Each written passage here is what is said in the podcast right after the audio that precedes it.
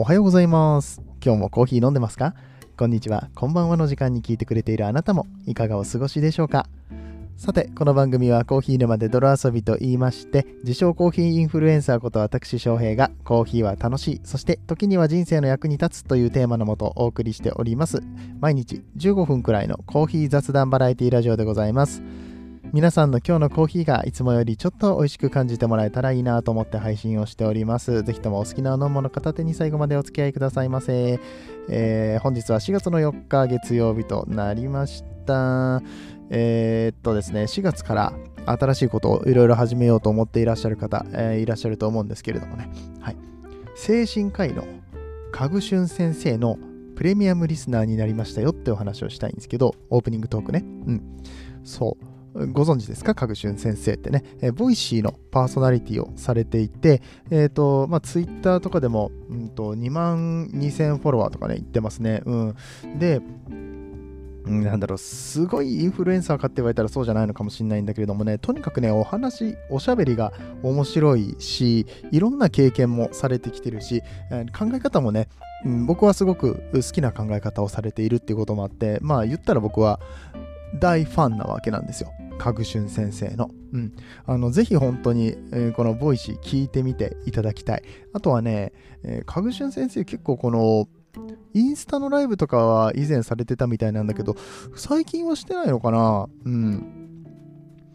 うん、なんかこのプレミアムリスナー向けにね、インスタライブとかやってたんだったと思うんだけれどもね、僕もずっとこう、プレミアムリスナー入るか入らないか悩んでたんですよ。月額もね、かかってくるしね、どうしようかなと思ってたんだけど、うん。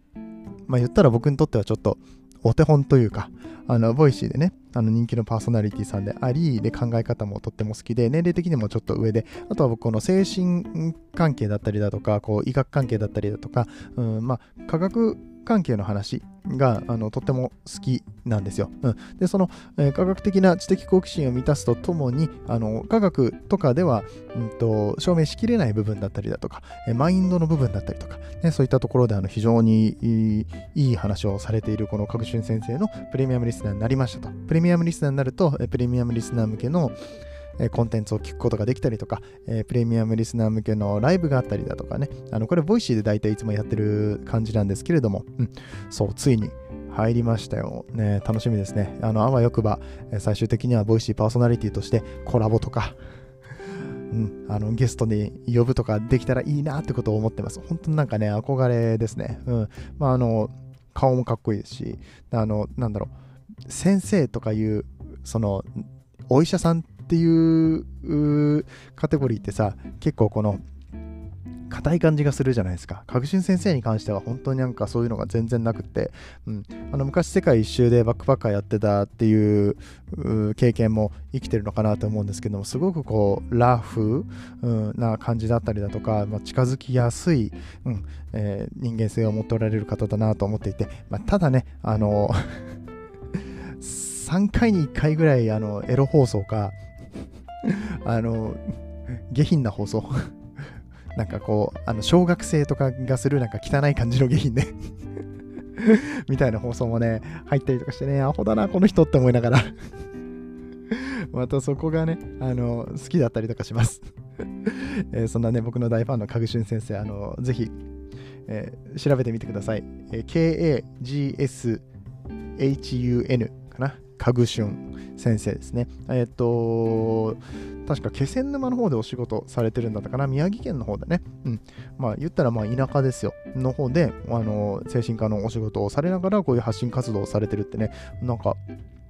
あのなんだろうな、派手な感じがするんですけど、パッと見はね、パッと見とか喋ってるの聞いてるとね、うん、でもそういったあの地方であの精神科医を続けていって、その周りの人たちを幸せにするとか病気を治していくっていう部分でもね、えー力を入れとられるこのかぐしゅん先生の放送をぜひとも聞いてみてください。はい、えー、てなわけで、えー今日のね、本編は何を話したいかと言いますと、えーっとね、また面白い、えー記事がありましたので、えーそのニュース記事を読んでいきたいと思いますが、えー徳川慶喜、渋沢栄一も飲んだ偉人7人にまつわるコーヒーを再現しましたよって話ですね。はい。えーこれまたね、サザコーヒーですよ。はい。あの、世界のサザコーヒーがまたなんかやってますよということで、こちらのニュースを読んでいきたいと思います。それでは本編やってまいりましょう。この放送は、歴史とか世界遺産とかを語るラジオ友沢さんの提供でお送りします、えー土曜日だったかな？このサザホサザーコーヒーさんの エイプリルフールのニュースの話しましたよね。このひたちなかの方にある筑波大学ですね、えーひたちなかで合ってたっけ？そうだよね、うん。えーこのつば筑波大学の中にある、うんサザコーヒーさんのところでなんかめっちゃでっかいエチオピアモカの豆が えーできちゃったみたいなね。焙煎できちゃったみたいなね。普通のあのエチオピアの豆をこのポン菓子の中にポン菓子のマシンあるじゃないですか。バーンってめっちゃ爆発するやつ。ポップコーン作ろうと思って、えーポン菓子の機械の中に入れてバーンってやったら豆がでかくなっちゃったっていうね。あのほっこりするエイプリルフールのニュースをねわざわざ PR タイムズで流すっていうね。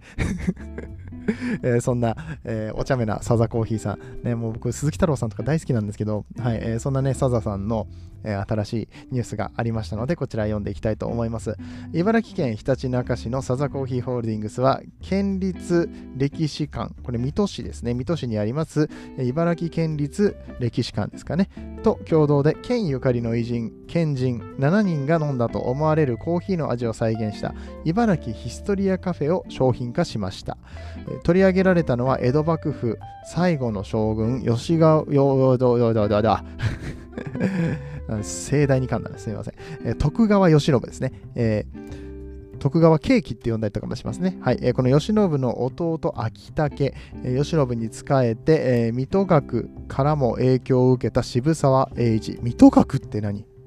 水戸学っていうのがあるんだ。えーすげえな、茨城県。はい。えー茨城キリスト教学園創立者の一人、ローガン・ジェ・ファクス。えーそして、東洋美術研究家で、北茨城市の、これなんていうの？五浦地区、五浦地区ですかね。はい。えーで、晩年過ごしていた、岡倉天心。そして、古川藩家老で蘭学者の高見仙石、えーこれもう読めないんだけど、ちょっと待って、知らんのだよな、この人。偉人偉人をね、知らないってね、あの本当にあの失礼な、失礼、極まりない状態になってますけども、ちょっと調べようか。はい。えっ、と、高見仙石で合ってますね。はい。高見仙石さんは、蘭学者、まあだから、うんと、お医者さんってことですよね。うん。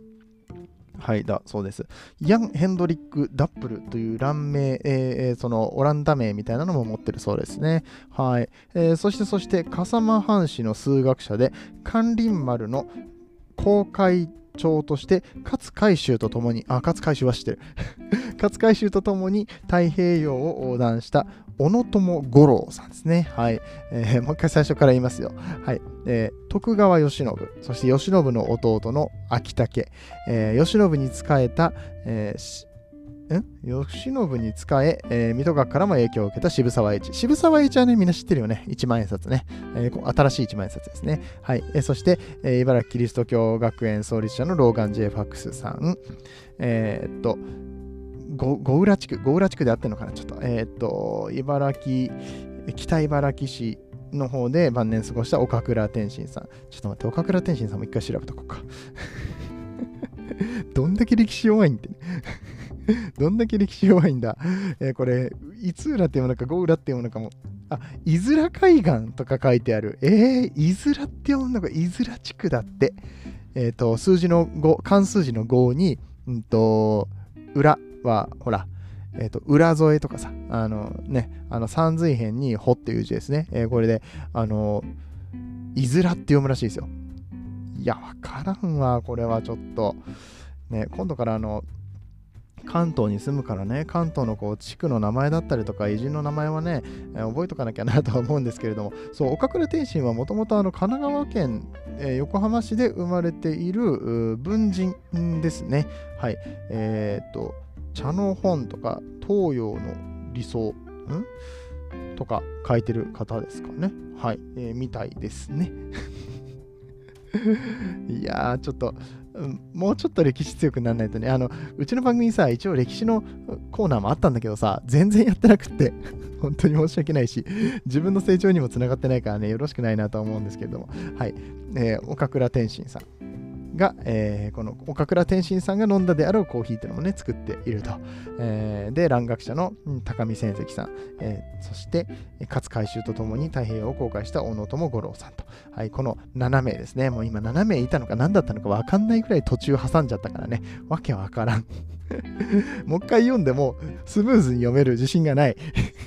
申し訳ない。えー、けれども、まあ、そんな7人の、えー、飲んだであろうコーヒーっていうのをね、イメージした、えー、これドリップバッグなのかな？ドリップバッグっぽいですね。はい。を発売されましたということです。えっと、将軍コーヒーっていうのはね、以前からあるんですよ。あのー将軍コーヒーだったよね、確かね。サザコーヒーさんの方で、えー、もうすでに昔からあるやつで、まあ、徳川将軍をイメージした将軍コーヒーっていうのがあって、なんかそれ以外にもプリンス徳川カフェとかね、えー、っとね、侍小野友五郎コーヒー物語、いずらコーヒー、えー、高見戦績コーヒー物語、物語好きだね。はい。あの、渋沢栄一、フランスコーヒー物語もありますよ。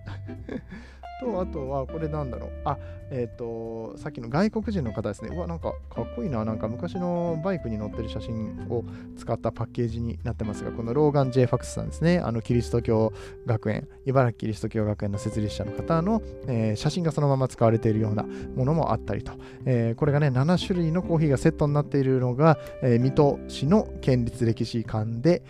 販売されると。これ限定販売とかかな、多分ね。はい。笹コーヒー結構こういうのありますよね。なんかちょっと前にガルパンの ガールズパンツァーっていうね、あの、社長の鈴木太郎さんも大好きでおなじみの、まあ、ゲームですね。あの、女の子が戦車になっちゃったっていうあの、擬人化のゲームのイメージで作られたコーヒーとかね、うん、そんなんも販売されてましたね。はい。えー、ではでは、このニュースもうちょっと続きがありますので読んでいきたいと思います。えー、どうホールディングスは、えー、なんであれですね、えっ、ー、と、サザコーヒーさんは、これまでも歴史上の人物を題材にしたコーヒーを当時の文献などをもとに開発しており、今回新たに高見と小野の2種を制作。あ、前からあったんだ、他のやつは。えー、で今回は新たに出たのは、この、えっと、小野友五郎さんと高見千石さんですかね。古川藩の家老で、えー、蘭学者の高見千石さんと、え、ー、と、勝海舟と共に太平洋を横断した小野友五郎さん。もう誰が誰だかわからんのよ はい、この2人のブレンドは新たに作りましたよってことですかね。はい、で、これを7つセットにして売り出しましたと。はい、これね、3月8日のニュースみたいですね。うん。3月8日にはもう売ってたってことかな。うん。一応ね、4月4日の毎日新聞のニュースに載ってるものなんですけれどもね、えー、ちょっと前のやつなのかもしれません。まあ、それが今販売されてますよって話なんですけれども。はい。えー、蘭学者である高見さんについては、当時オランダが領有していたインドネシア産のマンダリンを中心にワイルドでフルーティな味に、えー、そして、えー、小野さん、小野友五郎さんに関しては渡米した際に味わったと思われるブラジルとコロンビア産をしっかりとした味に仕上げたそうです。えー、これすごいよね、こんだけ歴史調べてさ、多分こんな感じだろうって、なんか、わかんないよ。実際のところにそれ飲んだかわかんないけどさ。うん、でも、いわゆるその歴史が好きな人とかは、その人のね、当時どんなことしてたのかとかさ、えー、どんな空気吸ってたのかとかに思いを馳せてこのコーヒーを飲んだらまあ面白いじゃないですか。うん。ね、えー、発売された3月8日は歴史館内のカフェヒストリア、ヒストリアっていうカフェがあるらしいですね。歴史館の、中にあるヒストリアで試飲会などを開催しましたと。山口八千恵館長は、えー、茨城県の歴史にまつわる選び抜かれたコーヒー、地域観光観光の振興や歴史館の知名度向上に役立てたいと述べています。そして、サザコーヒーの会長の鈴木義雄さんは、コーヒーの歴史を五感で捉え、文化史から味を推理しました。味覚や嗅覚だけでなく、頭も使って味わってくださいと説明されたそうです。もちろんね、あの、コーヒー飲むのに頭使いたくねえわっていう人もいるとは思うんですけれども、やっぱりこう、歴史のこと考えながらとかね、本読みながらなのか、あの、ドラマとか、あの、あったじゃないですか。徳川慶喜のドラマ、大河ドラマとかね、見ながらね、思いを馳せながら、え飲むコーヒーっていうのはね、また一つ格別なものがあるんじゃないかなと思いますので、えもしこの、えひたちなか市にあります、と歴史館ですかね、県立歴史館、え、こちらに行かれた際には、このコーヒー、ご覧になってみてはいかがでしょうかということで